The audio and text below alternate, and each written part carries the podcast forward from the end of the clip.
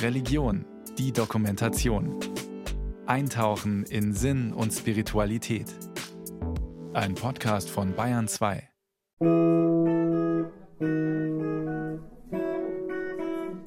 Bin 21 Jahre alt, bin hier in Pontecarré, das ist betreutes Wohnen. Und der Grund, warum ich eine Betreuerin brauche, ist für so diese ganzen Amtssachen, diese schwierigen Zettel. Die sind manchmal echt schwer zu verdauen. Aber ich habe so eine geistige und so ein Lernhandicap. Und das ist schon gut, jemand zu haben, der einen hilft. In Deutschland steigt die Zahl der Menschen, bei denen eine psychische Erkrankung diagnostiziert wurde, so wie bei Benjamin. Seine Mutter ist eine resolute Frau, entscheidungsfreudig und engagiert. Seit der Geburt hat sie sich zusammen mit ihrem Mann um fast alle Angelegenheiten ihres Sohns gekümmert. Doch als Benjamin 18 Jahre alt wurde, sollte plötzlich alles anders werden. Ein Sozialarbeiter hatte die Bestellung einer gesetzlichen Betreuung angeregt. Es ist anfänglich ein bisschen unglücklich gelaufen. Wir sind auf einmal ziemlich überrannt worden, uns sind sämtliche Rechte abgesprochen worden. Wir mussten halt dafür kämpfen, so ein bisschen, dass man es teilen kann. Dass man sagen kann, es gibt staatlich bestellte Betreuer, die können bestimmte Positionen übernehmen und als Eltern übernimmt nur, nur ein Teil. Als Autist braucht Benjamin Zeit, um Veränderungen zu verstehen und sich auf sie einzulassen. Also es ging viel zu schnell bin 18 und dann haben die direkt schon irgendwie so Sachen in die Wege geleitet. Jede Person, die den Verdacht hat, dass ein Mensch in ihrem Umfeld Unterstützung braucht, kann bei der örtlichen Betreuungsbehörde eine Bedarfsprüfung beantragen. Das kann eine Freundin machen, ein Angehöriger, der Hausarzt, die Nachbarin oder auch die Polizei und eben die Sozialdienste. Letztlich trifft das Amtsgericht die Entscheidung über die Einrichtung einer gesetzlichen Betreuung. Dabei geht es meist um finanzielle Angelegenheiten und bürokratische Tätigkeiten am Schreibtisch. Aber auch der persönliche Kontakt der Betreuer zu ihren Klientinnen und Klienten ist wichtig. Deshalb besucht die Berufsbetreuerin Saskia Gericke Benjamin mindestens einmal im Jahr, auch in Zeiten von Corona. An der Pforte des evangelischen Wohnheims muss sie ihren Impfnachweis vorlegen, so wie alle Besucher und Besucherinnen. Hallo. Hallo. Einmal einen Zettel. Ja, ja. Die Mutter von Benjamin und ich, wir teilen uns die Betreuung. Die Mutter ist für die Gesundheitsfürsorge zuständig und ich mache alle anderen Angelegenheiten, finanziellen und äh, Bördenangelegenheiten. Mit dieser Aufteilung ist die Mutter zufrieden. Sie kann jetzt wieder eine wichtige und verantwortungsvolle Rolle im Leben ihres Sohnes spielen. Heute sehen Benjamin und seine Mutter eine wertvolle Entlastung in der Arbeit von Saskia Gericke. Es gab nachher eine gute Lösung. Ja, das finde ich auch. Ja, und ich würde sagen, ich könnte mal was mit der E-Gitarre vorspielen. In Benjamins Schlafzimmer stehen vier Gitarren an die Wand gelehnt. Saskia Gericke ermuntert ihn, sich mit Musik zu beschäftigen. Ist zum einen schüchtern, aber er bringt sich selbst Musikinstrumente bei, Klavier, Gitarre. Aber wenn er was zu sagen hat, dann sagt das auch richtig. Dann äußert er sich auch ganz genau seine Wünsche. Benjamins Mutter und die Betreuerin kooperieren eng miteinander. Die beiden Frauen wollen eine gute Betreuung für den jungen Mann sicherstellen. Sie hoffen, dass er mit der Zeit mehr Verantwortung für sein Leben übernehmen wird. Bei Benjamin könnte ich mir das gut vorstellen, dass man auch irgendwann sagt, guck mal, ob du dein Papierkram alleine in den Griff kriegst. Oder deine Finanzen vielleicht auch erst. Aber das möchte er nicht. Er möchte, dass ich da weiter drauf gucke. Ich habe da nie so Ahnung, weil das ist ja Sozialhilfe. Also Sozialhilfe ist ja, ich gehe arbeiten, aber ich kriege nicht so viel Geld, weil ich ja in der Werkstatt gerade für Handicapte arbeite.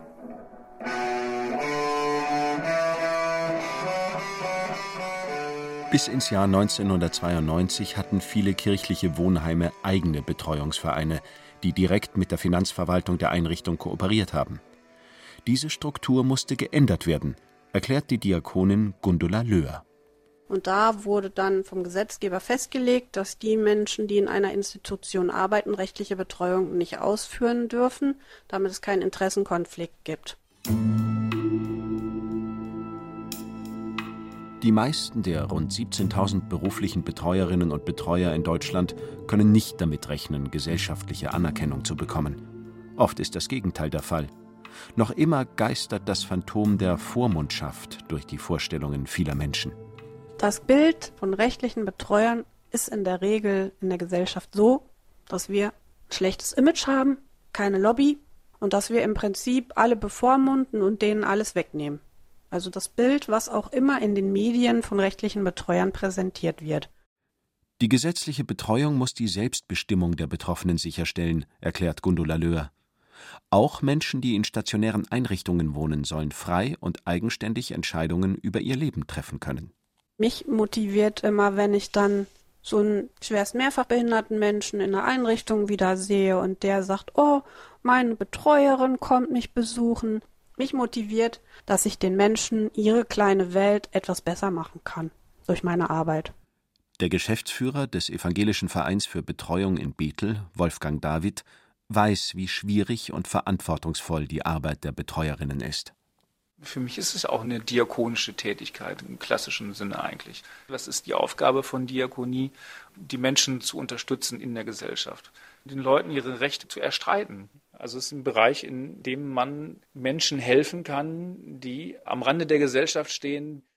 Viele Menschen glauben, eine gesetzliche Betreuung würde erwachsenen Betroffenen ihre Rechte nehmen. Doch in Deutschland wird das schon lange nicht mehr so gehandhabt, erläutert Wolfgang David. Es gibt viele, die sagen, wenn der Betreuung angeregt wird oder wenn dann auch der Richter kommt, nee, ich möchte nicht entmündigt werden. Das ist so der Terminus, der dann immer benutzt wird. Und da gibt es natürlich sehr große Vorbehalte über diese Gesetzesänderung. Das war 1992, wissen die wenigsten Bescheid. Heute müssen sich gesetzliche Betreuerinnen darum bemühen, dass die ihnen anvertrauten Personen ihren Alltag möglichst selbstständig meistern können das, was vielleicht einen auch in diesem Beruf so ein Stück weit belastet, das finde ich ist menschlich, ist, dass man immer so ein bisschen Menschen begleitet auf einem absteigenden Ast bis zum Tod. Ich habe jetzt in meiner Zeit hier, und ich mache das ja seit über zehn Jahren, ich habe, ich glaube, über 35 Menschen auch in den Tod begleitet. Viele Betreuerinnen und Betreuer arbeiten professionell und mit Empathie. Sie engagieren sich weit über ihre eigentliche Aufgabe hinaus im Interesse ihrer hilfsbedürftigen Klienten. Einige arbeiten für einen kirchlich angebundenen Betreuungsverein, so wie Gundula Löhr. Andere sind selbstständig, so wie die 38-jährige Katharina Wagner. Ich komme ja gebürtig aus Kasachstan. Ich bin mit sieben Jahren nach Deutschland gekommen und ich würde sagen, dass ich schon in dem Alter sowas wie eine gesetzliche Betreuung für meine Eltern übernommen habe, die die Landessprache nicht gesprochen haben, die natürlich ganz viele Ämter und Behördenangelegenheiten klären mussten und es nicht verstanden haben. Also ich glaube, so ein bisschen geprägt wurde ich schon dadurch. Heute hat Katharina Wagner selber zwei Kinder und arbeitet als gesetzliche Betreuerin. Sie ist ausgestattet mit der Gabe, spannend und prägnant von ihren mal anrührenden, mal aufregenden Fällen zu berichten. Es kommt manchmal vor, dass ich meine Betreuung zur Polizei begleite. Ne? Und das hatte ich jetzt in dem einen Fall, weil die Betroffene an einer Angststörung leidet und Panikattacken hat und als Ventil dafür legt sie Brände. Also immer wenn sie wieder in so ein Panikzustand kommt, dann äh, zündelt die mit ihrem Feuerzeug und hat da Gardinen angezündet, hat Klopapierrollen angezündet. Es kam zu 19 Brandanschlägen in den letzten sechs Monaten und so richtig gestanden hatte sie es nie, bis sie einmal auf frischer Tat ertappt wurde. Und da läuft jetzt ein Verfahren bei der Staatsanwaltschaft. Viele der Klientinnen und Klienten von Katharina Wagner sind krank und alt, einige psychisch eingeschränkt, manche obdachlos. Die eine kann nicht lesen, der andere hat Straftaten begangen. Die meisten sind einsam. Alle sind auf Hilfe angewiesen.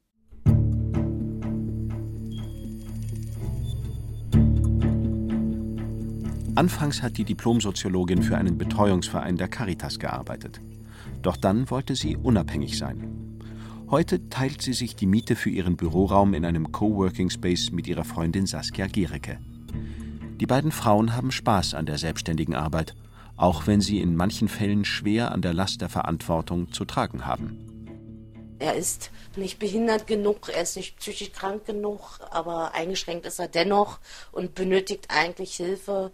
Er passt quasi in keine gesetzliche Grundlage rein, um ihm Unterstützung zu gewährleisten. Ne? Und da ist Katharina einfach dann, ja, aber was soll ich machen? Wie soll er denn zum Arzt kommen? Ne? Wie soll er seine Medikamente bekommen? Und das ist toll, aber das wird nicht honoriert. Ne?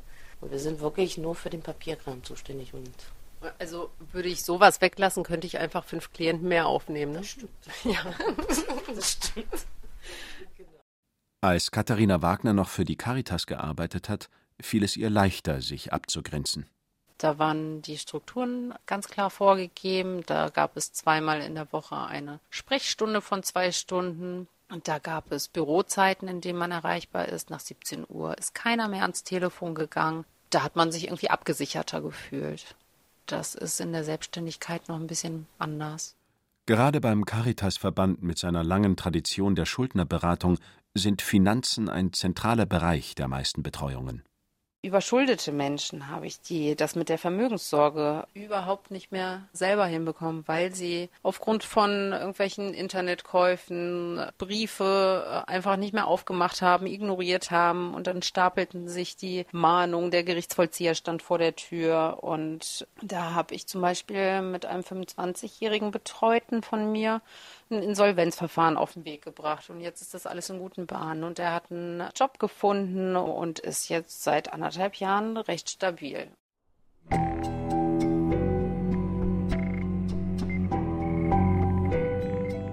In die Finanzierung der Betreuungsarbeit fließen auch Kirchensteuern. Das Diakonische Werk und der Caritasverband nutzen eigene Gelder, um ihre Betreuungsvereine finanziell abzusichern. Wer keine solchen Subventionen bekommt, hat es schwer.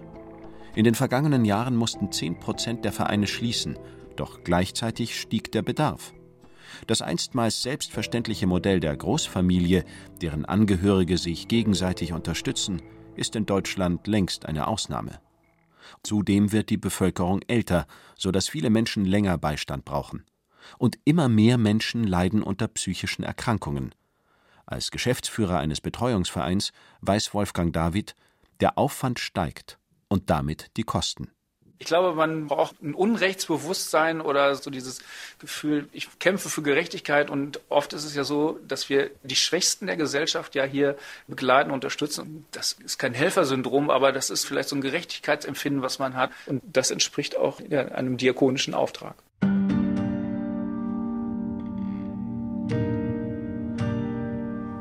Seit der Gesetzesänderung von 1992 hat sich die Zahl der gesetzlich betreuten Personen in Deutschland verdoppelt.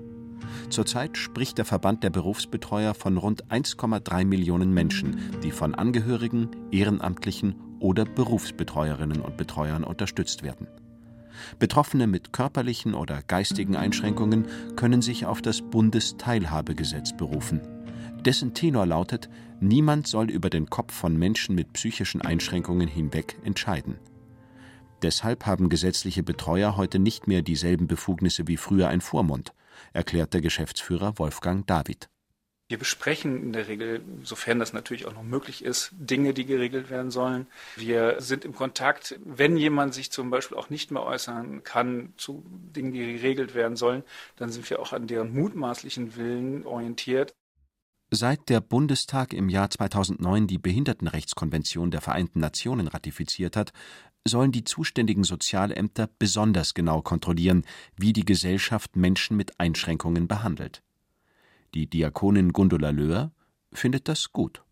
Ich gehe davon aus, dass das genauso wie andere soziale Bereiche einfach im Sinne der Nachfolge Jesu praktiziert wird.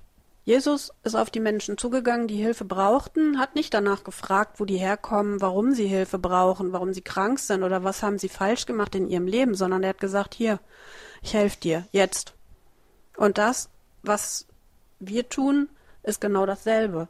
Wir gucken nicht, wo kommen die Leute her, warum sind die Alkoholiker oder nehmen Drogen, sondern wir sagen, okay, bei dir ist jetzt gerade was nicht so wie bei anderen, in Ordnung. Da gucken wir jetzt, was wir für dich tun können und zwar im rechtlichen Sinne. Ansprüche geltend machen, Unterstützung in den unterschiedlichsten Bereichen, für die wir bestellt sind vom Gericht, zu organisieren. Also zu gucken, wenn wir den Bereich der Vermögenssorge haben, wo kommt das Geld her, damit die Menschen ihren Lebensunterhalt decken können, Sozialhilfe beantragen oder Leistungen beim Jobcenter beantragen, Pflegegeld, alles was irgendwie geht.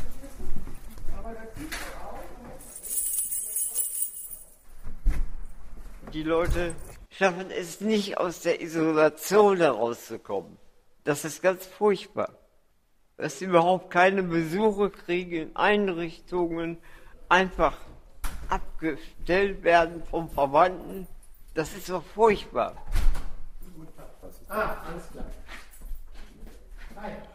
Heinrich Schröder ist der älteste Klient der selbstständigen Berufsbetreuerin Katharina Wagner. Oft hält er sich in einer ehemaligen provisorischen Unterkunft für Asylsuchende auf. Seit zwei Jahren dienen die Container als Unterkunft für Obdachlose. Früher war es der, der typische Tippelbruder, sage ich jetzt mal. Die Menschen sind jünger geworden, haben Drogenprobleme, Alkoholprobleme oder psychisch. Wenn ich Drogen nehme, habe ich es auch irgendwann am Kopf. Und das sind die Leute, ja, ich sage, die schaffen die Wege einfach nicht. Zum Jobcenter, zur Bürgerberatung, ummelden. Der resolute Hausmeister Harald Rademacher arbeitet seit Jahren in der Obdachlosenhilfe. Er hat viele Berufsbetreuer und Betreuerinnen kennengelernt. Vor ein paar Monaten auch Katharina Wagner. Ich glaube, dass Frau Wagner die Menschen ernst nimmt, die sie da betreut. Ja. Für die anderen ist es eine Akte und Frau Wagner, die nimmt ihn als Mensch wahr, was der Vorgänger auf alle Fälle nicht gemacht hat. Nett, aber es kam nur heiße Luft und das ist ein bisschen wenig für sowas. Ne? Das ist eine sehr äh, freundliche Beziehung, die man von Betreuer zu Klient sehr selten findet, weil es geschieht was mit Herz, das Herz eines Menschen. Sie kümmert sich um mich. Manchmal brauche ich auch Hilfe. Zufrieden zieht Heinrich Schröder an einer Zigarette. Früher war er Angestellter einer Anwaltskanzlei, bis ihn ein Schicksalsschlag aus der Bahn warf. Seither hatte er mehrere gesetzliche Betreuer, zuletzt einen freundlichen Sozialarbeiter. Pfeifender junger Mann, nicht? Sie haben ihn auch gekannt, nicht? Ja, ich habe ihn auch gekannt. Sag, wenn man den mal angerufen hat, ach Herr Rademann, der Schröder macht das schon. Da braucht man nicht so viel machen. Ne? Und da habe ich immer gedacht, wer braucht hier Betreuer? Herr Schröder oder der gute Betreuer? Pflicht. Anträge stellen beim Landschaftsverband, Kosten in Frage gestellt. Keine Befreiung als Patient. Den Mietvertrag hat er sich nicht drum gekümmert, dass wir am letzten Tag den unterschrieben bekommen haben. Och, habe ich vergessen. Die Marke für den Schwerbehindertenausweis hat er auch immer vergessen. Hab nichts gemacht. Ja, das hat man in der Sparte öfter. Ich war mal Patient in der heimischen Klinik GIA 4 und da traten die Betreuer überhaupt nicht auf. Die Leute waren acht Wochen ohne Geld. Sie haben mir sehr viel Einsicht in Unfähigkeit geschafft. Da versäumen sie Termine. Kriegen sie kein Geld. Der ganze Lebensunterhalt wird doch unterbrochen. Die Erfahrung habe ich auch gemacht, ja. Dass die Sozialämter nicht gerade kundenfreundlich sind in ihrer Handhabe gegenüber Bürgern dieses Landes. Katharina Wagner vermeidet es, die Arbeit von Kollegen zu kritisieren. Sie räumt aber ein, dass sie ab und zu Klagen hört. Ich kenne viele, viele Betroffene, die ich auch teilweise selbst übernommen habe, die gesagt haben, ich kenne meine gesetzliche Betreuerin gar nicht, ich weiß gar nicht, die interessiert sich, die weiß auch gar nicht, was ich mache. Das würde ich schon sagen, dass ich es bis auf einen Betreuten von mir es geschafft habe, zu jedem ein persönliches Verhältnis aufzubauen. Also das hilft, wenn man da gar nicht null empathisch wäre und gar nicht am Menschen interessiert, dann wäre man der Falsche für den Job. Das sieht Harald Rademacher ähnlich. In der Praxis aber erlebt er oft, dass die Dinge anders laufen. Wir gehen jetzt mal nach oben. Also wir haben hier 14 Männer, 7 Frauen, die im unterschwelligen Bereich hier untergebracht sind. So nennt das die Stadt. Zimmer sind containermäßig. Da steht ein Tisch, ein Stuhl, ein Bett drin. Und dann werden die im Prinzip sich so ein bisschen selbst überlassen. Weißt du, ob der Heiler ist? Oder ist der schon weg? Den habe ich noch nicht gesehen. Ja, dann gucken wir da gleich mal. Das ist so ein spezieller Fall. Wir hatten einen Betreuer, der macht gar nichts. Morgen, alles gut? Mein Betreuer? Ja, manchmal hatte ich auch Unstimmigkeiten. Da hatte ich irgendwie gedacht, irgendwie, dass das gerne mal persönlicher treffen. Wenn ich an ihr Geld denke, was nie gekommen Ja. ist. Und ja, ich müsste ein bisschen aufräumen, das, das geht so. Einen schönen Tag, ne? Danke.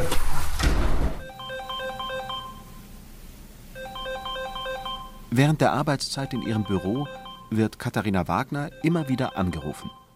Oft aber auch am Wochenende am Handy oder auch mal nachts im Tiefschlaf. Eigentlich heißt es, gesetzliche Betreuer sind nicht für den Notfall da. Da gibt es Ärzte, da gibt es die Polizei, da gibt es die Feuerwehr, da gibt es den Krisendienst, da gibt es den sozialpsychiatrischen Dienst. Und das versuche ich mir dann auch immer zu sagen. Und es kommt jedes Wochenende vor, dass dich trotzdem irgendeine Klinik oder die Polizei oder irgendein Angehöriger anruft, weil irgendwas passiert ist.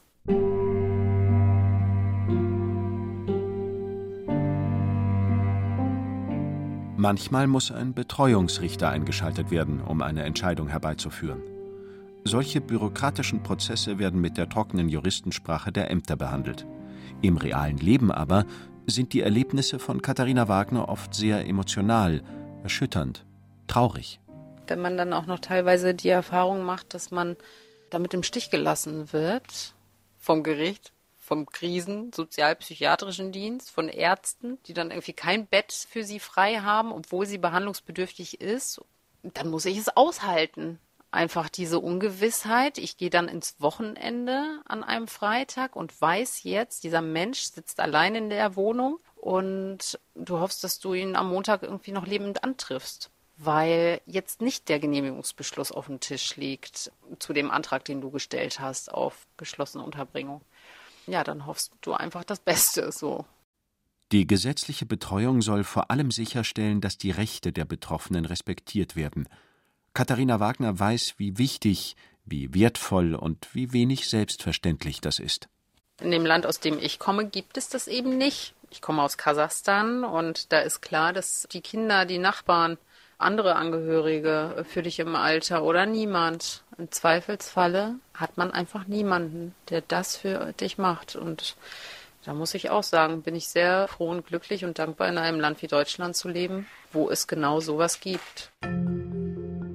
Andererseits ist es in Deutschland manchmal nicht möglich, dass Angehörige wichtige Entscheidungen für einen geliebten Menschen selber treffen. Zum Beispiel haben viele kein Verständnis, wenn sie als Ehepartner, der seit 40 Jahren verheiratet ist, nicht entscheiden dürfen, was getan werden soll, wenn die Ehefrau in einer Klinik im Koma liegt. Sie verstehen nicht, warum eine gesetzliche Betreuung über das Amtsgericht bestellt werden muss, mit all den bürokratischen und juristischen Hürden. Solche Situationen können verhindert werden, wenn die Betroffenen eine Patientenverfügung ausgestellt haben, als sie noch eigenständig entscheiden konnten. Häufig aber liegt kein solches Dokument vor, weiß der Vereinsgeschäftsführer Wolfgang David.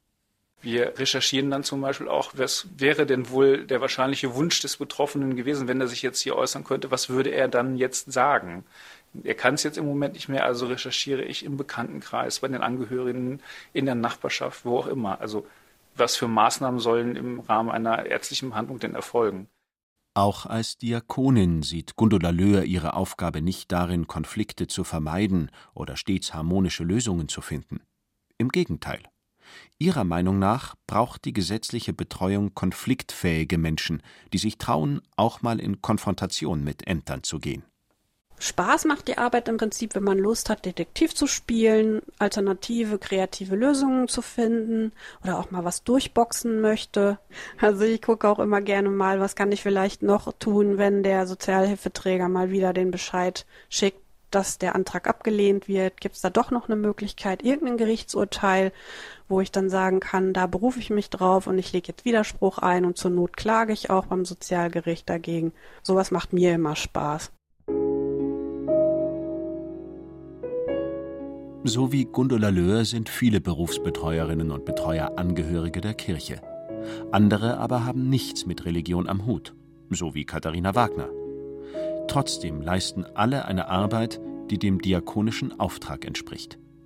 Sie stehen an der Seite von Menschen in Not, sind für sie da und leisten Hilfe.